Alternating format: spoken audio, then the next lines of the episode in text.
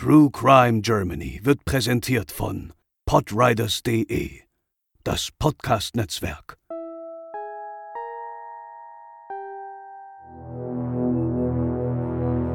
Auf der deutschen Ostseeinsel Fehmarn machte die Kriminalpolizei im Jahr 1970 einen grausigen Fund. Sie fanden die zerlegten Leichenteile von Frauen, die in einer Grube auf dem Grundstück und Jagdrevier des Astrologen und Hobbyjägers Arvid Imjela vergraben waren. Zusammen mit dem Fund sollte im Laufe der nachfolgenden Jahre eine ganze Reihe an Intrigen, Heiratsschwindel und Betrügereien ans Licht kommen, die Imjela schon bald als habgierigen, kaltblütigen Mörder entlarven. Heute bei True Crime Germany der Blaubart von Fehmarn.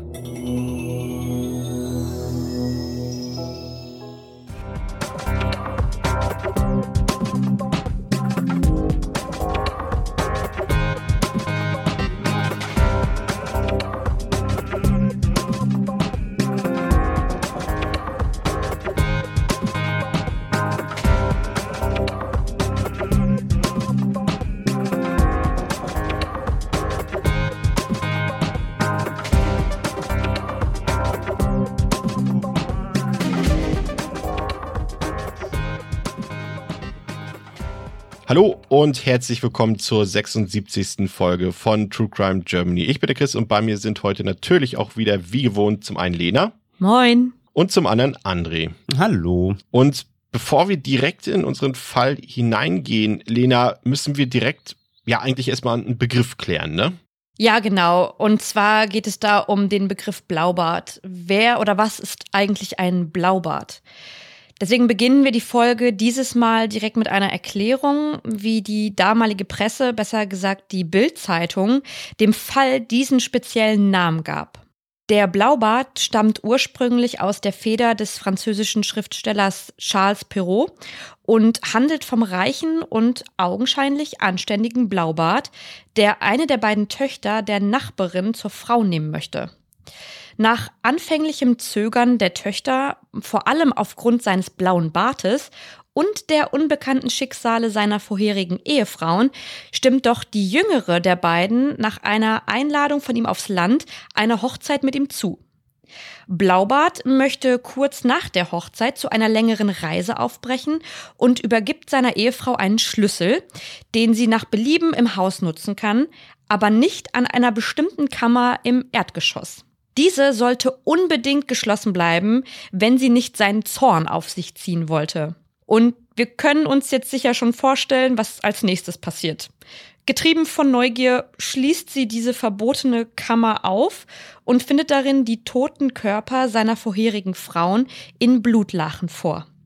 Vor Schock lässt sie den Schlüssel in das Blut fallen und kann dieses aber aufgrund eines Zaubers, der auf diesem Schlüssel liegt, nicht gänzlich abwaschen, was wiederum dem Blaubart auffällt, als der frühzeitig von seiner Reise zurückkehrt. Bevor er seine Frau für dieses Vergehen mit einem Messer köpfen kann, gelingt es ihr aber, ihre Schwester und Brüder auf das bevorstehende Verbrechen aufmerksam zu machen, die dann kurz vor ihrer Ermordung zur Rettung kommen und den Blaubart töten.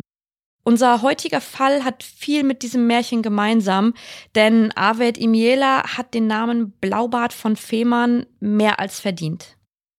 Arvid Imjela galt vor allem auf der Insel Fehmarn als sympathischer und beliebter Gast wenn auch von manchen eher als überheblicher Charakter wahrgenommen, da er sich offen als der Millionär präsentierte, für den er auch gerne wahrgenommen werden wollte. Machen wir einen kurzen Ausflug zu dem Ort, an dem sich der heutige Fall zu großen Teilen abspielen wird. Fehmarn ist eine deutsche Ostseeinsel und nach Rügen und Usedom die drittgrößte Insel Deutschlands. Sie gehört zum Kreis Ostholstein in Schleswig-Holstein. Fehmarn ist circa 185 Quadratmeter groß. Früher waren die insgesamt knapp 13.000 EinwohnerInnen auf verschiedene Städte verteilt. Am 1. Januar 2003 fusionierte die ehemals größte Stadt Burg mit Bannesdorf, Landkirchen und Westfehmarn zur Stadt Fehmarn. Damit besteht die ganze Insel Fehmarn nur noch aus einer Stadt. Die Insel gilt als beliebtes Urlaubsziel mit den zahlreichen Küstenlinien, Stränden und Erholungsmöglichkeiten. Ja, und wie du eben schon gesagt hast, haben die EinwohnerInnen geglaubt, dass Imiela ein sehr vermögender Mann sei, der dies eben auch gerne nach außen zeigte. Ob in seinen teuren Sportautos oder eben bei seinen Wochenendbesuchen, an denen er ja quasi regelmäßig die jungen Frauen an seiner Seite austauscht. Also immer wieder wurden neue Liebhaberinnen bei ihm gesehen. Und sein größtes Hobby war die Jagd. Und dafür hat er sogar eigens ein Revier gepachtet dort auf der Insel. Beruflich war er eher im zwielichtigen Milieu unterwegs als Ehe- und Finanzberater sowie als Astrologe. Aber das war nur ein Vorwand. Hinter seiner Fassade als wohlhabender Frauenschwarm war in ihm sehr vieles falsch. Doch mit viel Charme und Charisma, das kennen wir ja irgendwie auch aus der internationalen Kriminalgeschichte, schaffte er es, die Menschen, in seinem Fall vor allem Frauen, um den Finger zu wickeln.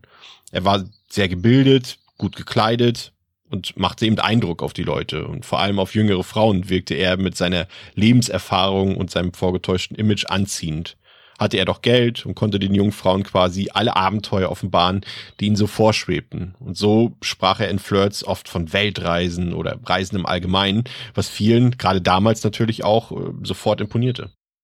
Ja, und anfällig für diese dubiosen Methoden von Arvid Imiela war beispielsweise Annemarie S., die mit einigen Problemen im Alltag zu kämpfen hatte. Ihre Ehe lief alles andere als gut und auch ihre Beteiligung an einer Firma stellte sich als wenig rentabel heraus. Und so sah sie eines Tages die Annonce eines Astrologen in einer Zeitschrift. Annemarie war interessiert und ließ keine Zweifel aufkommen. Bei Nichtgelingen sollte man das Geld auch zurückbekommen, was man da bezahlt hat. Also wo lag das Risiko? Für die Teilnahme musste sie Angaben zu ihren Privat- und Vermögensverhältnissen angeben. Und dann traf sie 1967 diesen Mann namens Arvid Erik Imiela. Ein kurzer Ausflug an der Stelle in das Feld der Astrologie. Dabei handelt es sich im Kern um eine Pseudowissenschaft, die Zusammenhänge zwischen astronomischen Ereignissen bzw. Gestirnskonstellationen und irdischen Vorgängen zu deuten versucht. Aussagen und Deutungen werden dabei oft aus einem Horoskop abgeleitet, das werden die meisten von euch kennen, welche die Positionen der Himmelskörper stark vereinfachend zweidimensional darstellen. Vielfach verwendete Grundelemente des Horoskops sind beispielsweise der Tierkreis, die Planeten und deren Aspekte sowie die sogenannten Horoskophäuser, der Aszendent und verschiedene Knotenpunkte. Für AstrologInnen kommt der Mensch nicht als unbeschriebenes Blatt Papier auf die Welt, er bringt einen eigenen Lebensplan mit. Diesen Lebensplan erkennen AstrologInnen im individuell errechneten Horoskop. Das ist das gedankliche Konzept hinter dieser Arbeit. Ein Horoskop kann nur erstellt werden, wenn neben einem Datum und einem Ort auch eine genaue Uhrzeit vorliegt. Im Jela musste die Berechnung damals noch händisch durchführen, heute geht das mit Computerprogrammen binnen Sekunden. Die Angelegenheit entwickelte sich für Annemarie aber dann doch anders als erwartet. Also sie verliebte sich in Emiela und äh, schwärmte auch von ihm vor ihren Freundinnen. Und so nistete sich der Mann allmählich in das Leben der 49-jährigen Frau ein. Er wurde sogar zu ihrem Lebens- und auch Finanzberater. Das ging so weit, dass sie ihm letztlich sogar ein monatliches Gehalt in Höhe von 2500 D-Mark zahlte und ihn in ihre Villa in Frankfurt am Main einziehen ließ. Der spätere Ex-Ehemann von Annemarie musste dagegen aus dem Gebäude ausziehen, ehe sich die beiden dann ein Jahr später scheiden ließen. Doch das reichte im Jela längst nicht aus. Er wollte einen Neustart für Annemarie auf seiner geliebten Insel Fehmarn erreichen. Sogar Annemaries Mutter sollte mitkommen und ebenfalls wie ihre Tochter alle Schnittstellen in die Heimat und Vergangenheit abtrennen. Sie hinterließen am Ende weder eine Adresse noch stellten sie einen Postnachsendeantrag. Niemand aus dem Umfeld wusste, wohin Mutter und Tochter verschwanden. Freundinnen und Verwandten sagten sie nur, sie würden auf eine große Weltreise gehen. Ja, und laut Aussagen des Ex-Mannes hatte sich der Charakter und auch das Verhalten von Annemarie komplett verändert, nachdem sie in Kontakt mit dem Astrologen kam. Er empfand sie plötzlich als devot und unterwürfig. Das war eigentlich so gar nicht ihre Art, die eigentlich eher lebensbejahend und dynamisch war, aber das ging irgendwie vollkommen verloren in dieser Zeit.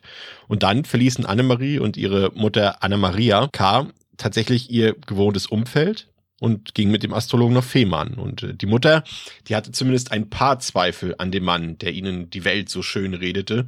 So verlangte er von ihr an einem Punkt 106.000 D-Mark, um ihr eigenes Haus auf Fehmarn zu bauen. Doch daraus wurde nie etwas. Imiela hatte einen Bungalow in Marienleuchte gemietet, einer Siedlung auf Fehmarn. Die Bungalows dort wurden meistens als saisonale Ferienhäuser genutzt. In Nicht-Urlaubszeiten waren die meisten gar nicht bewohnt. Eine abgeschiedene, trügerische Idylle.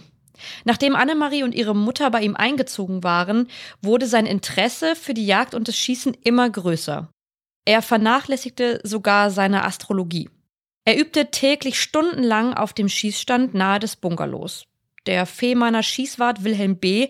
beschrieb Emiela als sehr guten Schützen, der auch die goldene Schießleistungsnadel verliehen bekommen hatte. Bei den Schützen und Jägern war er gern gesehen, trug er doch immer tausende Mark Bargeld bei sich und gab großzügige Lokalrunden aus. Nur wenn man ihn fragte, woher das viele Geld eigentlich stamme und was sein Beruf war, wich er gerne mal aus. Ja, und zur Weihnachtszeit war Anna Maria K., also Annemaries Mutter, mit ihrem neuen Schwiegersohn allein auf Fehmarn. Annemarie befand sich zu dieser Zeit auf Kur in Österreich. Und in dieser Zeit schrieb Anna Maria ihrer Tochter einen Brief, den sie allerdings nie abschickte. Sie hatte Angst, dass Imjela ihn entdecken könnte. Ein Zitat aus dem Brief. Bist du für Herrn Imjela noch interessant, wenn kein Geld mehr da ist? Den Brief versteckte sie unter der Matratze ihres Bettes. Sie war also nach wie vor in großer Skepsis. Aufgrund von Emilas Leidenschaft für die Jagd war niemand verwundert, dass er sich an Heiligabend eine neue Anschaffung leisten wollte. Eine Tiefkühltruhe. Diese bestellte er bei der ortsansässigen Firma überall und sie musste sofort ausgeliefert werden, denn er hatte angeblich frische Hasen geschossen. Man kannte sich und daher war es für die Inhaberin auch selbstverständlich, im Jela diese Truhe auch sofort noch zu liefern. Ja, Annemarie kehrte dann zurück nach Fehmarn und zu Imiela, doch ihre Mutter war nicht mehr anwesend. Imiela behauptete, dass die Mutter kurzfristig auf Reisen ging. Wie es ihm jeder genau gelang, diesen Umstand glaubhaft zu verkaufen, das weiß bis heute leider niemand. Am ersten Weihnachtsfeiertag jedenfalls sagt Emiela dann eine Einladung beim Ehepaar G ab. Also ziemlich spontan ab sogar, mit der fadenscheinigen Begründung, dass seine Freundin und deren Mutter eine Weltreise angetreten hätten. Und das Ehepaar G hatte die beiden Frauen seitdem auch nie wieder gesehen. Ja, im Jela selbst zog zügig aus dem Bungalow aus Fehmarn aus und ging nach Hamburg wo er sich im Stadtteil Rheinbeck eine riesige Acht-Zimmer-Wohnung anmietete. Diese Wohnung stattete er mit den eingelagerten Möbeln von Annemarie und ihrer Mutter aus. Und wie wir bereits erwähnt hatten, war im Jela der Finanzberater der beiden Frauen und sogar generalbevollmächtigt. Er hatte also Zugriff auf das gesamte Vermögen von Annemarie und ihrer Mutter und ließ es sich in Hamburg so richtig gut gehen. Einige Zeit später, im Februar 1969, lernte Arvid Imjela die 24-jährige Ulrike R. kennen, in die er sich offenbar verliebte. Er war zu dem Zeitpunkt 40 Jahre alt. Sie sprach von Liebe auf den ersten Blick. Sie war beeindruckt von dem Mann, der, wie sie sagte, groß und breitschultrig war, sehr männlich, sehr ruhig und überlegen, eine glänzende Erscheinung. Bereits am zweiten Tag trafen sich die beiden wieder und er fragte Ulrike, ob er sie zur Frau nehmen dürfe. Obwohl sie an Reichtum nichts mitbrachte, verlobte er sich nur vier Tage später mit ihr. Und natürlich zog sie gleich bei ihm ein. In der Wohnung in Hamburg fand sie jedoch auch Fotos und Kleidung einer anderen Frau. Vor allem ein großes Gemälde beunruhigte sie, da Ulrike das Gefühl hatte, von diesem ständig beobachtet zu werden. Emiela beteuerte, dass es sich dabei um Gegenstände seiner bei einem Autounfall ums Leben gekommenen Verlobten Angelique handelte, was natürlich gelogen war. Es waren Annemaries Gegenstände und auch das Gemälde zeigte sie. Er bot Ulrike sogar an, die Kleidungsstücke, die ihr gefielen, für sich zu behalten, bevor er den Rest weggeben würde. Ja, Ulrikes Eltern waren vom Tempo dieser neuen Beziehung ihrer Tochter zunächst nicht begeistert, ließen sich dann aber auch, wie so ziemlich alle anderen, vom typischen Charme Emielas einnullen. In der Zwischenzeit vergrößerte Emiela sein Lügenkonstrukt dann immer weiter. Er behauptete sogar, dass er ein amerikanischer Geheimagent sei.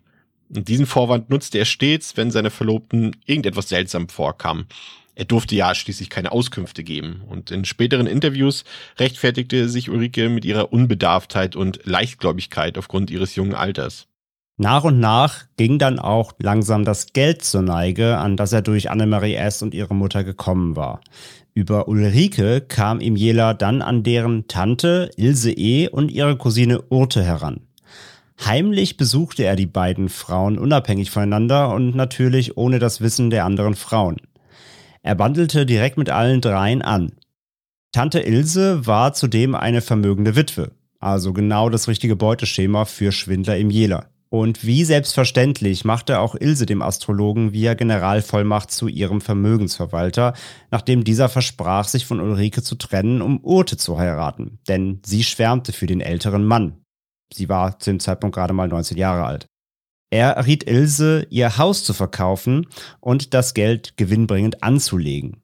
In Windeseile zogen Ilse und Ote in Imjelas große Wohnung in Hamburg ein. Und nur drei Wochen später gingen auch diese beiden Frauen angeblich gemeinsam auf Weltreise. Ilses Haus wurde zudem verkauft und Imjela ließ es leerräumen. Einen postalischen Nachsendeantrag gab es auch in diesem Fall nicht. Ja, und daheim erzählte er Ulrike dann von einer alten Lungenerkrankung, für die er sich in ärztliche Behandlung begeben müsste. Und deshalb trennten sich die beiden dann auch für kurze Zeit und Ulrike zog wieder bei ihren Eltern ein und kehrte dann erst im Dezember 1969 wieder zurück zu ihrem Verlobten. Und von ihrer Tante und Cousine hörte sie ab da nichts mehr. Trotzdem konfrontierte Imela seine Verlobte mit Vorwürfen. Sie habe angeblich Affären mit anderen Männern und das hätten ihm Ilse und Urte gesagt. Und aus der Eifersucht verlangte er ihr ein schriftliches Geständnis ab, ehe er sie als Treubeweis zum russischen Roulette überredete. Und Ulrike behauptete später, dass sie zu allem bereit war, doch kurz bevor sie tatsächlich abdrücken konnte, nahm ihr Imela den Revolver aus der Hand. Und von da an veränderte Emiela sein Verhalten wieder und zeigte sich plötzlich wieder von seiner liebevollen Seite, denn Ulrike nahm an, dass sie schwanger war und das teilte sie natürlich auch ihrem Verlobten mit, der darüber wunschlos glücklich und regelrecht gerührt war. Doch so konnte es nicht ewig weitergehen mit Emielas Betrügereien und Schwindeleien. Bereits beim Versuch, an das Geld von Ilse zu kommen, gab es erhebliche Schwierigkeiten, da sich die Bank querstellte. Sie wollten keine Aufträge ohne persönliche Vorsprache von Ilse E. durchführen lassen. Auch nicht, als ihm Jela dreisterweise mit seinem Anwalt drohte. Stattdessen zeigte die Bank ihn an, mit schwerwiegenden Folgen. Am 23. April 1970 wurde Imjela vor seinem Wohnhaus festgenommen. Die Kripo-Zelle hatte gerade seine Wohnung durchsucht, als sie im Erdgeschoss plötzlich auf Imjela trafen. Er war gerade dabei, gemeinsam mit Ulrike nach Schweden zu fahren. In seiner Tasche hatte er jedoch auch Flugtickets dabei, und zwar von Stockholm nach Südamerika. Er wollte sich also offenbar absetzen. Wäre die Kripo nur zehn Minuten später vor Ort gewesen, wäre er vermutlich entwischt, doch sie kamen ihm glücklicherweise zuvor. Grund für die Festnahme war der Verdacht auf Betrug und Urkundenfälschung. Daraufhin wurde auch sein Auto durchsucht und im Handschuhfach fand man ein Werbegeschenk einer Tankstelle auf Fehmarn. Dabei handelte es sich um eine Kleiderbürste. Die Polizei verhörte den ehemaligen Tankstellenpächter Hans G. und bekam bereitwillig Informationen zu ihm. Das war übrigens der Hans G., dem Emiela an Weihnachten absagte, kurz nachdem Annemarie und ihre Mutter verschwanden. Im Jela habe ihn mal darum gebeten, in seinem Jagdrevier auf Fehmarn eine Grube auszuheben. Er wollte darin Nerzkadaver verstecken, um Füchse für die Jagd anzulocken. Diese Grube war etwa einen Meter tief. Im Jela selbst könne dies aufgrund von Rückenschmerzen nicht selber erledigen, hatte er ihm gesagt. Das Land, auf dem die Grube ausgehoben wurde, gehörte dem Fehmarner Landwirt Heinz R. Die Polizei wollte diesen Ort nun sehen. Mit vor Ort war auch Manfred Häder von der Kripozelle. Er selbst hob die Grube damals aus und bereits nach wenigen Spatenstichen und ein wenig Handarbeit beim Graben geschah dann das Unvorstellbare. Unter der Erde fand man Plastikverpackungen. In denen befanden sich jedoch keine Tierkadaver wie angekündigt, sondern menschliche Füße und Rümpfe. Diese gehörten zu den Leichen von Ilse und Urte. Die anderen Leichenteile fand man auch nach intensiver Suche nicht. Dieses Geheimnis nahm ihm jeder später mit ins Grab. Es gibt jedoch Beobachtungen von ZeugInnen, die besagten, dass ihm Jela in besagtem Zeitraum auf der knapp einen Kilometer langen Brücke nach Fehmarn angehalten habe, obwohl das verboten ist, um Dinge ins Wasser zu werfen. Außerdem wurde der Polizei kurz vor dem Auszug Emilas aus seinem Bungalow nachts ein Feuer gemeldet, welches direkt gegenüber seines Bungalows loderte. Nächtliche Feuer sind auf Fehmarn verboten, weil Schiffe die Feuer zum Beispiel, ja, also für Signale halten könnten. Und ein Polizist fuhr daraufhin mit seinem Fahrrad zu dieser Feuerstelle und er klingelte bei dem Bungalow.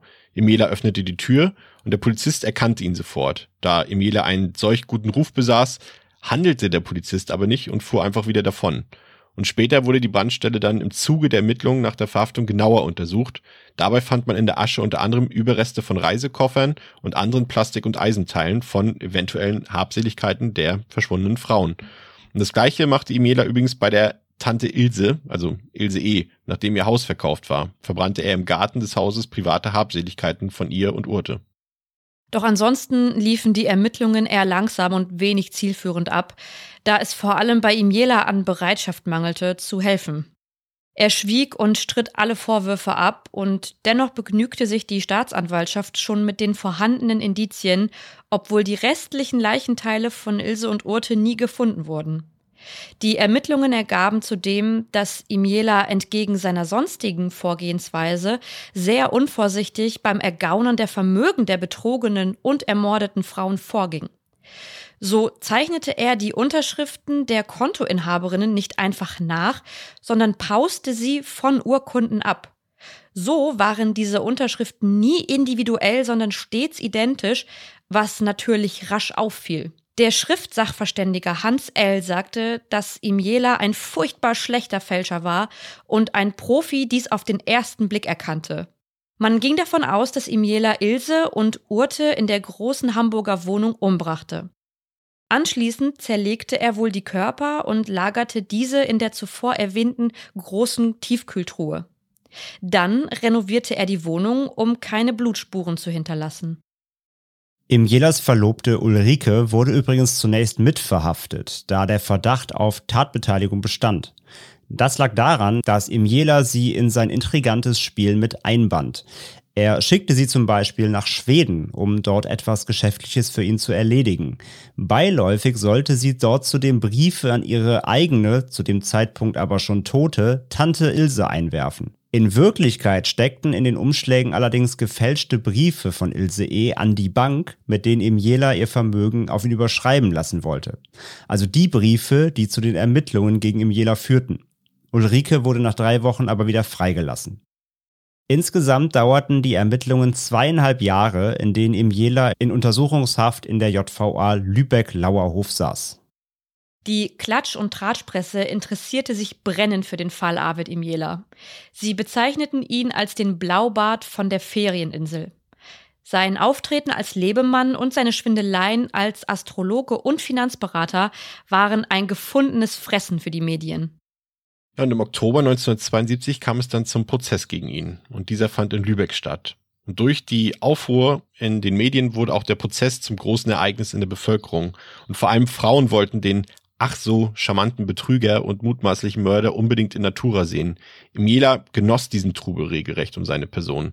Ja, und der Indizienprozess zog sich dann über acht Monate hin. Über 200 Zeuginnen wurden dafür vorgeladen und befragt. Einer der wichtigsten davon war Hans G., der die Grube ausgehoben hatte, den wir vorhin schon erwähnt haben. Die Grube, in der später eben die Leichenteile gefunden wurden. Und die vorsitzende Richterin, Christa Heimann-Schlotfeld, zweifelte nicht an der Schuld von Emiela. Zu ihr sagte er an einem der Prozesstage, Zitat, wenn ich hier rauskomme, machen wir beide noch eine Weltreise. Der Angeklagte selbst stritt weiterhin alle Vorwürfe vor Gericht ab. Er habe weder einen Mord begangen noch irgendwelche Urkunden gefälscht. Stattdessen gab er die Schuld an seine Verlobte Ulrike weiter. Sie soll alle Verbrechen begangen haben. Für die Frau brach nicht nur deshalb eine Welt zusammen. Sie kam ohnehin schwer mit dem Gedanken klar, über einen längeren Zeitraum mit einem Mörder zusammengelebt zu haben. Verteidigt wurde Imjela von der Anwältin Karin Hamkes-Laukamp.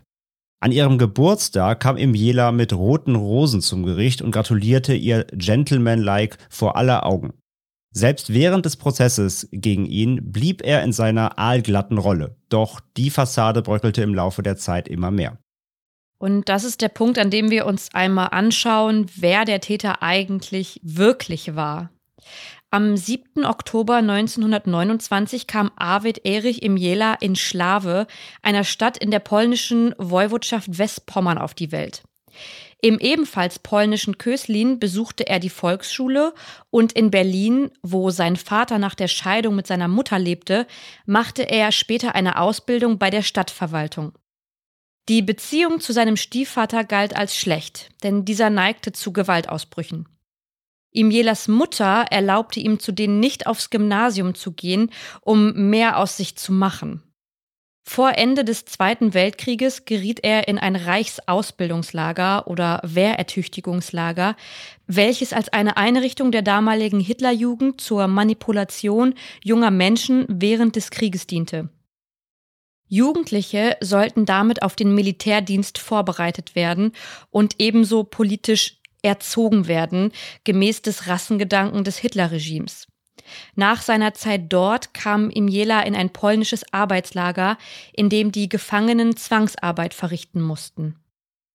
Ja, und der Krieg nahm ihm letztlich viele Perspektiven für die Zukunft. Nach dem Kriegsende begann er dann Waren auf dem Schwarzmarkt zu handeln, schauspielerte und war journalistisch tätig. Alles so mit halbgarem Wissen, denn gelernt hatte er davon ja nie etwas. Und bei einem Schwarzmarktdeal gelang er durch Zufall an gefälschte Papiere und er beschloss, diese zu seinen eigenen zu machen und unter einer neuen Identität zu leben. Er nannte sich fortan Detlef Klaus Holm Menhardt. Zudem machte er sich älter und gab als Geburtsjahr fortan 1921 statt 1929 an. Zudem behauptete er, Abitur und ein Diplom zu haben und Junglehrer zu sein. Er heiratete daraufhin eine schwangere 15-Jährige, doch die Ehe hielt nur eineinhalb Jahre. Und nur ein Jahr später heiratete er dann wieder, und zwar Ilse M., die acht Jahre älter war als er, also gemessen an seinem wahren Alter. 1952 flog ihm Emelas falsche Identität jedoch auf, als er aufgrund eines anderen Deliktes verhaftet wurde. Er wurde dafür zu zwei Jahren Haft verurteilt. Im Gefängnis begann Imjela dann sich mit Astrologie zu beschäftigen. Beim Deutschen Astrologenverband legte er sogar eine erfolgreiche Prüfung ab und durfte sich fortan Diplom-Astrologe nennen. Dieser Schritt gab ihm Jela einen neuen Sinn im Leben und er hatte seine Berufung für sich gefunden. Mit Hilfe eines Schreibautomaten, einem mechanischen Gerät zur Texterstellung, kreierte er Massenhoroskope.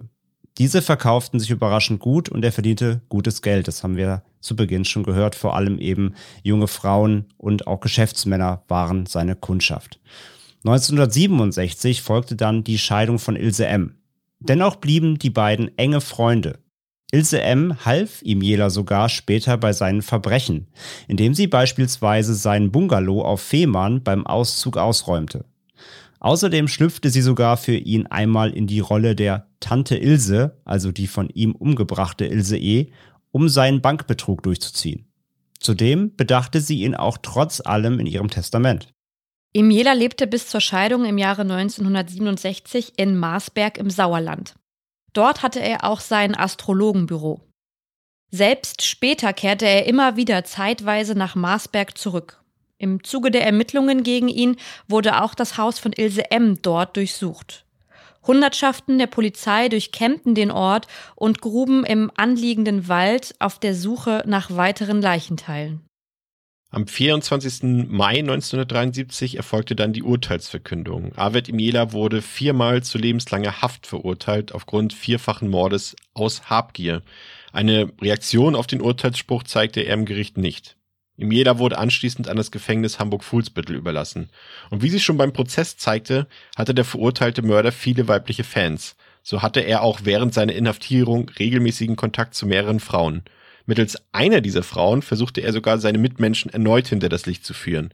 So ließ er einen gefälschten Brief von Annemarie S. aus dem Gefängnis schmuggeln und in den Niederlanden einwerfen. Dieser Brief sollte dann die Weltreise von ihr mit der Mutter bestätigen. Ein Betrugsversuch, der sofort aufflog. Am 3. Juni 1982 verstarb der Blaubart von Fehmarn dann in seiner Zelle an Herzversagen und er wurde anonym auf dem Ohlsdorfer Friedhof in Hamburg begraben. Seine Verlobte Ulrike R. wurde zwar zum Glück nicht zu einem seiner Mordopfer, aber ein Opfer war sie natürlich dennoch. Der Medienrummel nach der Verurteilung Imjelas machte ihr schwer zu schaffen, obwohl sie mit den eigentlichen Taten überhaupt nichts zu tun hatte, wie sie in der Folge stets und glaubwürdig beteuerte. Sie wurde belogen, betrogen und musste schmerzvoll den Tod ihrer Tante und Cousine verarbeiten. Dennoch sagte sie später aus, dass sie gerne nochmal mit ihm jeder gesprochen hätte. nur um wenigstens in Erfahrung zu bringen, ob seine Liebe im Vergleich zu den anderen Frauen wirklich echt war. Sie sagte auch, es gäbe zwei verschiedene Menschen in ihm. Den, den sie als Verlobten kannte und den, den sie später vor Gericht erlebte. Auf Fehmarn redet man bis heute nicht so gerne über Imiela und den Fall des Blaubarts. Denn auch viele EinwohnerInnen der Ostseeinsel verfielen dem Charme des Betrügers und Mörders, ließen sich von der Eleganz und den jungen weiblichen Begleitungen blenden und hofierten den Mann nur zu gerne dort. Ja, und zwei große Fragen verbleiben letztendlich bis heute in diesem Kriminalfall. Zum einen, wo sind die anderen Leichen geblieben, beziehungsweise Leichenteile? Und waren die vier bekannten Mordopfer wirklich die einzigen?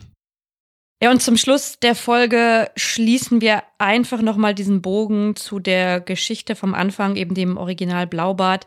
Dass es da eben, also es gab wirklich einen Grund, ihn Blaubart zu nennen. Eben zum einen, weil er die Frauen eben getötet hat ohne das Wissen der Außenwelt und sie quasi versteckt hat. Und dann natürlich auch diese charmante Art und Weise, wie er versucht hat, immer neue Frauen in sein Haus zu ziehen, um ja, sie dann zu töten. Ja, und vor allem junge Frauen waren ja Opfer unseres Blaubarts von Fehmarn, ebenso wie die aus der Geschichte des französischen Schriftstellers. Von daher hat die Bildzeitung tatsächlich einen sehr passenden Vergleich gezogen, wie ich finde. Selten, aber kommt auch mal vor. Ja, in der Tat. Auch ein blindes Huhn findet mal ein Korn. Das soll es für heute gewesen sein mit diesem tragischen Fall aus den 60er Jahren, beziehungsweise aus den frühen 70er Jahren. Wenn ihr uns unterstützen wollt, könnt ihr das gerne tun, indem ihr uns äh, bei iTunes äh, ein paar Sterne da lasst und eine nette Rezension schreibt oder uns auch gerne auf Spotify äh, mit einer guten Bewertung unterstützt. Äh, wir hören uns auf jeden Fall wann wieder, André?